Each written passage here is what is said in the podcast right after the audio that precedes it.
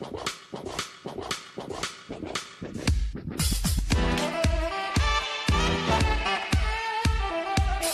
hola, bienvenidos a un nuevo capítulo de Sexto Sentido. Yo soy Diana Bustillos y como siempre me siento bendecida y muy agradecida de contar con ustedes. Para dar inicio a nuestro tema del día de hoy, déjeme preguntarle, ¿qué tal es su alimentación? Y es que piénselo por un momento, y estoy segura que muchos de ustedes pueden decir, mi alimentación es buena, yo como tres veces al día, o algún, algunos de ustedes pueden decir, yo como tres veces al día, pero también tengo snacks o comidas intermedias, entonces serían como cinco veces.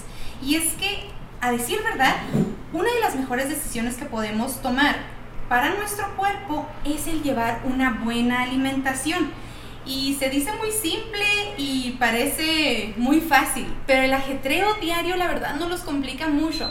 El ir al trabajo por los niños, estar aquí y allá y muchas veces no tomamos en cuenta la importancia de la alimentación.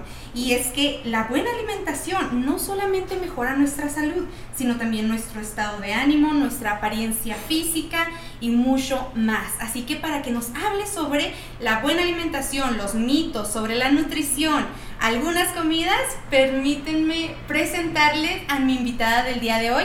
Ella es la nutrióloga Carla Sofía. Carla, Bienvenida. Hola Diana, muchísimas gracias por invitarme a tu podcast. Como te platicaba ahorita fuera de cámara, me encanta la familiaridad que le das, la calidez que tienes tanto para las personas que nos están escuchando como para nosotros tus invitados. Y me encantó esa introducción, realmente creo que hablaste por bastantes de nosotros con un montón de dudas y tabús que tenemos sobre, oye, pues es que qué tan bueno es lo bueno, qué tan malo es lo malo. Pues muchas gracias por invitarme. No, muchísimas gracias a ti. Y es que sabes que después de esta cuarentena, todos estos cambios que estamos viviendo, yo digo, por favor, ayúdanos, ayúdanos, Carla. Dinos cómo hacerle para volver a nuestra buena alimentación, a como estábamos antes, porque tú sabes que durante esta cuarentena, estando en casa, comíamos más, comíamos mal. Entonces, empecemos. Tú dinos para empezar, ¿qué es una buena alimentación? Bueno, una buena alimentación la voy a asociar más bien como con la descripción de una dieta correcta.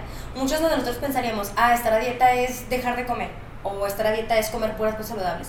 Y realmente la palabra dieta engloba no nada más lo que permites que entre a tu cuerpo como comida, sino qué es lo que compartes, tanto de experiencias como de conocimiento, qué, qué pensamientos permitan que llenen tu mente, cuáles son tus hábitos, cuál es la forma en la que tú te desenvuelves día a día, cuáles son tus actividades. Entonces, la primera invitación es empezar a ver su alimentación como un total. Es decir, qué es lo que estoy permitiendo que entre a mi cuerpo y cómo es que quiero que esté. Y bueno, una dieta apropiada eh, tiene estas cinco características. Tiene que ser eh, higiénica. A muchos de nosotros, yo antes de estudiar la carrera lavaba mis verduras. tiene que ser higiénica, tiene que ser balanceada, tiene que ser completa, tiene que ser variada y sobre todo tiene que ser accesible. ¿Cuántos de nosotros no nos andamos desfalcando en las tiendas con tal vez un presupuesto que va por encima de lo que nosotros eh, estábamos dispuestos a pagar y nos gustamos y decimos, definitivamente comer saludable es caro y empezamos a ir por las hamburguesas. Entonces creo que podemos partir desde ahí. Y fíjate que también yo he escuchado que hay muchísimos mitos en cuanto a la nutriología, porque hay gente que dice, no, es que ir al nutriólogo también yo no, yo no quiero perder peso, yo al contrario quiero ganar un poquito de libritas. Que... Entonces, ¿cuáles son, ¿cuáles son esos mitos? La nutriólogo, ir al nutriólogo no es nada más para bajar de peso, no es nada más porque tengas un, un problema exactamente de salud. A veces también es para problemas como vamos, tú, hormonales. hormonales, no es solamente para bajar de peso. O para atletas también. O para atletas. Pues lo, la verdad es que cuando los coleguitas, mis, coleguitas y yo salimos de la carrera, salimos, salimos con la preparación mínima necesaria para atender varios casos. Uno de ellos podría ser la nutrición comunitaria, por ejemplo, cómo, cómo sugerir cambios en la alimentación de alguna población para mejorar algún tipo de deficiencia. Está la nutrición industrial, que son todos los coleguitas que están ahorita en las cocinas, de las maquilas, de las instituciones, de muchos banquetes enfocándose en que, pues que lo que te estés comiendo no te vaya a hacer daño, porque la persona que se encarga cuando tú tienes un banquete a que no te dé una salmonelosis es el nutriólogo que está cuidando la higiene de la preparación de los alimentos. Están también los nutriólogos que están en el enfoque de la investigación, que la verdad ese es mi sueño, continuar con la investigación, que, que hace falta mucho, mucho conocer sobre conocer sobre los alimentos. Están los nutriólogos que también están enfocados en lo deportivo, en lo estético, que eso es lo que a mí más me gusta, atender atletas de alto rendimiento, atender situaciones estéticas y sobre todo englobarlo con mi parte favorita de la nutrición, la clínica, porque creo que perder peso todo el mundo sabemos cómo hacerlo. Ya, ya he escuchado que pues me dejo comer pan y ya bajé, dejo cosa y ya bajé, y me da mucho gusto que tengamos ese conocimiento previo, pero ahora es ¿Cómo le hago para bajar de peso? Y aquí la invitación queda en que la pérdida de peso sea algo secundario, que la, la, el objetivo principal sea pues que adquiera esta calidad de vida, esta salud para vivir de forma entera y pues que el, la pérdida de peso venga por subsecuencia. Claro, y es que como hay muchísimos mitos sobre los nutriólogos, también hay muchísimos mitos sobre la comida. Hay gente que dice, no, es que si no desayuno pierdo peso, y es que si no ceno pierdo peso. Y es que no, platícanos Carla, debemos de dejar de, comer algunas comidas, debemos de omitir algunos alimentos. Pues fíjate que la pregunta eh, la podemos enfocar a algo que, que, te, que te dedicas tú, que es a la población latina. ¿Por qué? Porque dependiendo nuestra genética, nuestra carga de genes, nuestra etnia, van a ser nuestras necesidades. Y bueno, todas las personas que nos escuchan en Estados Unidos no me dejarán mentir que tienen el colega que es de otra etnia, tal vez anglosajona, tal vez gringa, que se pasan los ayunos intermitentes y dice, wow, pierde peso. Por desgracia, nosotros latinos tenemos que estar comiendo constantemente. Algunos estudios indican, perdón, que el orden de los factores no altera el producto o que la frecuencia de los factores no. Sin embargo, un común denominador que a todos nos funciona, ya estará el caso más específico, es desayuno, como seno y tengo unas dos a tres colaciones dependiendo mi dedicación, a lo que haga de ejercicio, a lo que me dedique y sobre todo pues enfocado en, en el objetivo. Yo lo que les recomendaría sería que coman cada tres o cuatro horas. ¿Para qué? Pues para que estén manteniendo un metabolismo activo y que no estresemos al metabolismo en general y que se aumente esta producción de cortisol, que es la que después nos lleva o a perder peso de la nada que hay, hay, personas que se estresan y pierden peso o a ganar peso de la nada, hinchándonos. Sí, es que como bien lo mencionas, no hay que tomar nada más los consejos que nos dice la amiga, el amigo, el compadre, hay que ver un profesional, porque lo que puede ser dañino para otro puede ser de beneficio para usted y viceversa. Entonces, hay muchísimos mitos también, yo tengo algunos aquí, como los alimentos procesados los alimentos procesados. Bueno, cuando tú pasas por algún método de cocción, cualquier tipo de alimento ya se considera que se procesó. Sin embargo, hay niveles de procesamiento. Está el procesamiento en casa, cuando tú cocinas algo, cuando tú haces una conserva natural, y está altamente procesado, que podríamos ver que ya cuando anda uno empezando a vivir solo, que no te gusta cocinar mucho, pues optas a comprar el pollito que ya está precocido, el arroz que ya está precocido, las sopitas instantáneas, los platillos que metes en microondas esos podría decirles que son de los más peligrosos que existen porque, porque tienen conservadores que optan por, por mantener el alimento intacto hasta inclusive en textura. Uno de los, eh, de los ingredientes que, no, que funciona como conservador pero su verdadera función es eh, resaltar el sabor del alimento es el glutamato monosódico. Y el glutamato monosódico se ha asociado con alto riesgo de desarrollar sobre, sobrepeso, obesidad, inclusive cáncer tales también como algunos eh, colorantes, como el colorante amarillo y el azul, se han asociado en niños y en adolescentes con una alta predisposición a desarrollar trastorno de déficit de atención o inclusive en algunos casos empeorar casos de autismo. Entonces, el procesamiento que es hacer que el alimento esté listo para consumirse, pero para que no se eche a perder hay que ponerle muchos conservadores, ponerle muchos colorantes para que se vea atractivo. Y eso, pues la dosis hace el veneno. Si se lo comen una vez no les va a pasar nada, pero si soy una persona que opto por siempre estar alimentándome de eso, pues no conocemos realmente la forma en la que se va a excretar del cuerpo, si se queda una parte dentro del organismo y es la que a la larga de forma crónica se vuelve una, una, toxina que nos puede llevar a cáncer, falla renal, a las mujeres bastantes desbalances hormonales, a las personas que andan queriendo perder peso, retención de líquidos. Entonces, a veces lo hacemos por ahorrarnos dinero o tiempo, pero creo que el que no tiene tiempo es el que no se lo da unos 5 minutitos que nos despertemos un poquito más temprano para cocinar nuestro huevito en casa, el dejar el pollito cocido en la, en la casa en lugar de comprarlo, va a ayudar bastante, no nada más a la economía de, de las personas que nos están escuchando, sino también a su salud. y es que la buena alimentación empieza en casa, la nutrición empieza en casa, todo empieza desde casa, porque puede usted ir mucho al gimnasio, tratar de hacer las mejores rutinas, pero si usted no tiene buenos hábitos de alimentación, es muy difícil que usted pueda lograr sus objetivos en cuanto a su cuerpo, su apariencia, su salud en general. Y también de, ahora que hablábamos de los excesos, cuentan mucho, no sé si es mito, tú dime Carla, las azúcares. Definitivamente. Bueno, según la OMS, que es la que nos dice a todas las etnias que comer, de nuestro consumo de azúcares simples o carbohidratos simples debe de ser únicamente máximo el 10% de la dieta.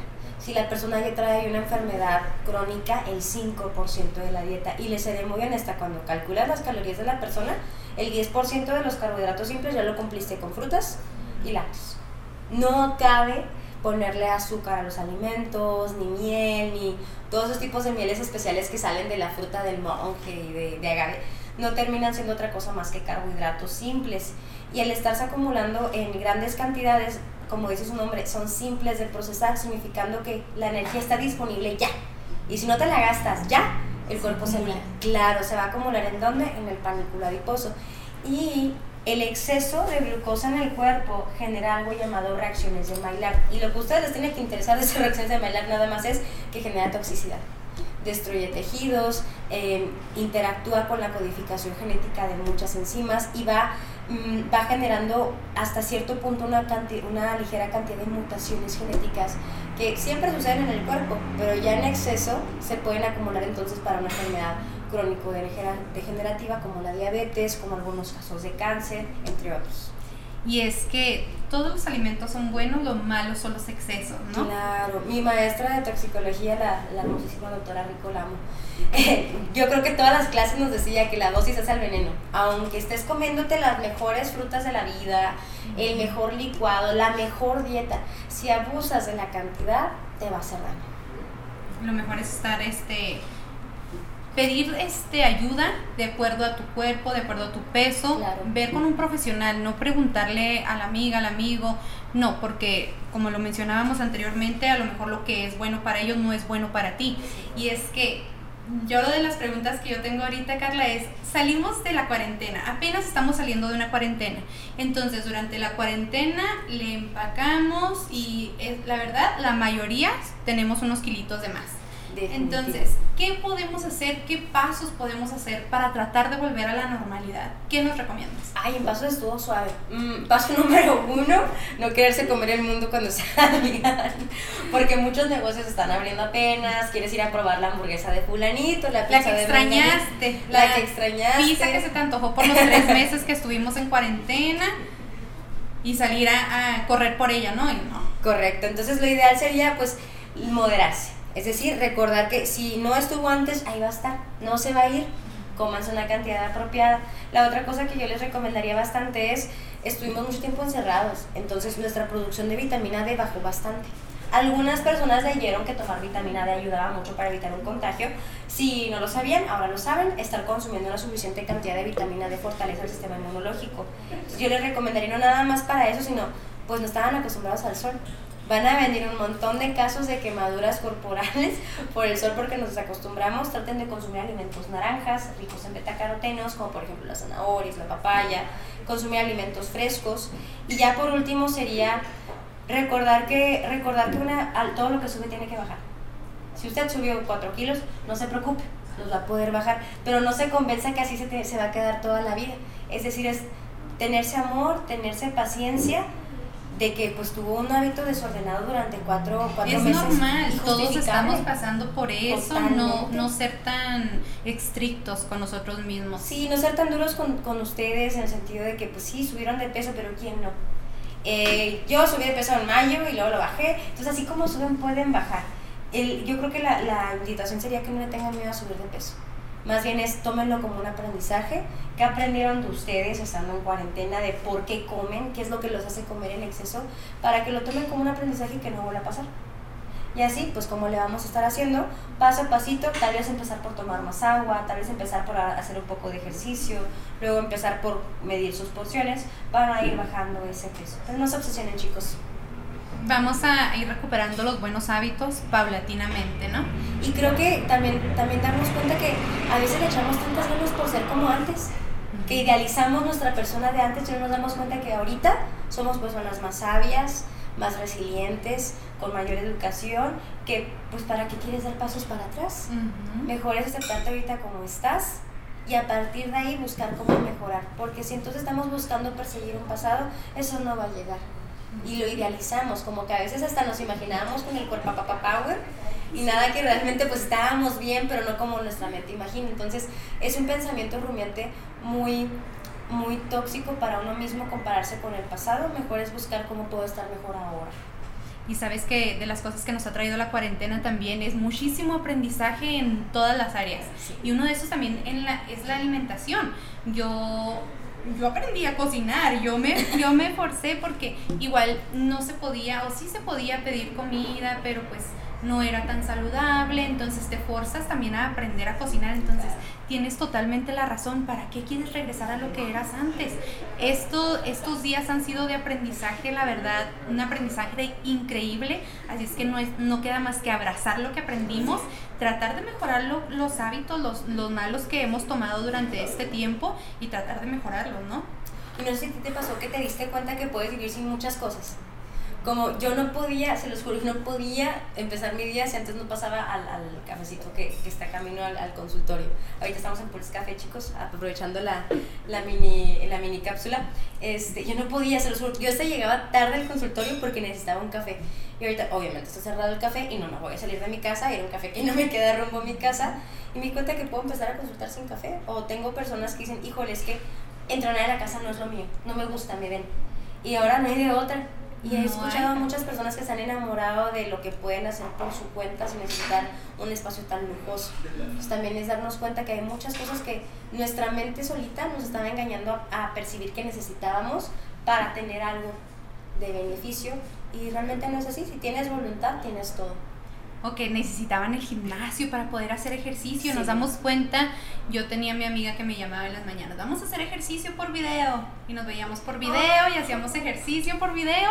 Entonces me doy cuenta que se puede también en la casa, que también tu sala puede ser un lugar puede ser tu gimnasio personal, entonces han sido de muchísimo aprendizaje en todas las áreas. O esa cosita que te comprabas extra en el mandado, ¿no? De que dices, híjole, es que yo no podía estar sin mi mantequilla de maní, yo compraba un kilo de mantequilla de maní cada semanas. Amo la mantequilla de maní, hago la declaración aquí enfrente de todo el mundo y por economizar habían varias cosas que decía, bueno, son gustos, ahorita puedo vivir sin ellos y va, pues ahora ya ni la extraño cuando voy al mandado, no sé si a ustedes les esté pasando también. No, fíjate, no en cuanto a antojos, pero en cuanto a otros aprendizajes, la verdad, muchísimos extraordinarios que hemos hecho durante esta cuarentena, que definitivamente yo no quiero regresar a lo que era no, ya somos personas más trascendidas, mucho más maduras y sobre todo más llenas de amor propio. Porque ahora sí que no tenías de otra más de convivir contigo misma. No tenías de otra, dímelo a mí, no, yo, yo vivo sola y ya me cansé de hablar conmigo misma. Tenía que hablar por video con, con todos mis familiares y amigos. Pero platícame de ti, Carla. Platícame cuántos años tienes, eres súper joven, cuántos años tienes ejerciendo y dónde está, dónde te podemos encontrar, dónde la gente puede buscar tu recetario. Yo sé que tú tienes un recetario y yo soy la número uno que lo quiere porque ya estos kilos necesitan también, también irse. Eh, dinos dónde podemos encontrarte en las redes sociales, dónde podemos encontrar tu recetario. Ah, bueno, pues empezando por mi edad, tengo 24 años, de los cuales llevo 5 ejerciendo. Muy amablemente una maestra que estimo mucho en la universidad me, me empezó a agarrar de su, de su alumna, de su, de su pupila, y llegó un punto donde le pegó a lo que era, y saludos a la, a la doctora no la adoro, le pegó a lo que era y me dijo, ya me voy te los dejo a todos. Y yo, no, ¿cómo que no estoy egresada? Me dice, mira, aquí está tu carta, te vas a asesorar con tal maestro, vas a tener más dos pacientes. Y a partir de ahí pude agarrar un poquito de, de experiencia y yo creo que más que eso, empatía con, con los pacientes. Pueden encontrarme en Instagram como Nutri Carla Sofía, en Facebook como Nutrióloga Carla Sofía. Y actualmente son las plataformas que uso. También uso de repente este, Twitter, que estoy SoFit y en, en YouTube, que tengo una, un canal un poco abandonado, pero ahí está, que se llama Nutrióloga Carla Sofía. Actualmente estoy consultando únicamente en línea. Yo tuve que cerrar las puertas de mi consultorio de forma momentánea porque estamos también aprovechando esta, esta pandemia para pues hacerlo crecer un poco más y un espacio un poquito más grande para ustedes y esperarnos a que sea un poquito más seguro, ¿no? Que puedan estar, porque, pues, que creen? El servicio en línea ha sido todo un éxito, no necesitan estar cruzando del paso a Juárez o estar viajando a otra ciudad para que los pueda atender. Y ha sido una experiencia bien bonita porque, pues, tengo gusto de conocer personas de Denver, como es tu caso, Diana, personas de Colorado, bueno, de Colorado, personas de Michigan, personas de, de, otros estados que me ha, dado, me ha, me ha ayudado mucho a diversificar el, el servicio. El recetario surgió porque yo antes lo tenía de una forma menos, menos completa en un archivo de Google Drive para mis pacientes. Pero luego me quedé pensando y dije, bueno, hay muchas personas que tal vez o no tienen el tiempo o el interés o, o, o no está dentro de su presupuesto pagar una consulta online. Entonces dije, bueno, mejor acomodo este recetario para que esté acomodado por tiempos de comida, por calorías y que sea algo que todo el mundo pueda comprar, que todo el mundo pueda adquirir y que no tenga que estar gastando la millonada en ingredientes. Y así fue como mejor lo bajé de Google Drive, lo convertí en un PDF un poquito más compactado, le metí otros 20 platillos más. Y bueno, este recetario cabe mencionar, Diana, que tiene más de 130 recetas. de las cuales son desayunos, colaciones, comidas, cenas, postres, bebidas y este, licuados para que puedan sustituir los desayunos, que muchas personas no tienen tiempo de desayunar. Esto lo pueden encontrar en nuestra en nuestra editora que nos ha acogido muy bien, que es Poderosa Emprendedora. Poderosa Emprendedora es una asociación y que también es una editorial, es una columna de revista digital y es una tienda en línea que trata de acoger a varias emprendedoras aquí de México para poder ser una red de apoyo. Entonces pueden encontrarlo ahí, nada más se meten a www.poderosaemprendedora.com y en la, en la, tienda en línea ahí lo pueden encontrar y no les, les va a encantar el precio al cual lo tenemos. ¿Este recetario se te ocurrió la idea ahora durante la cuarentena?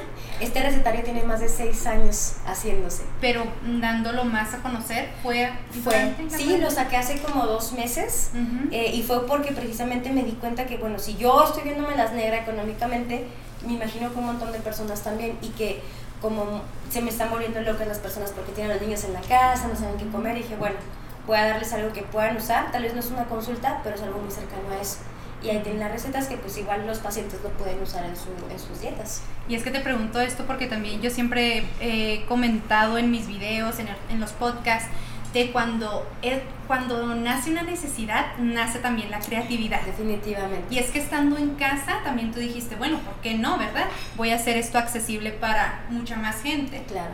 Entonces, Eres una historia más de, de éxito y por supuesto súper inspiradora. Muchas gracias. Y ahorita es el único que tengo publicado, pero realmente tenemos otros cuatro documentos que van a salir a la venta.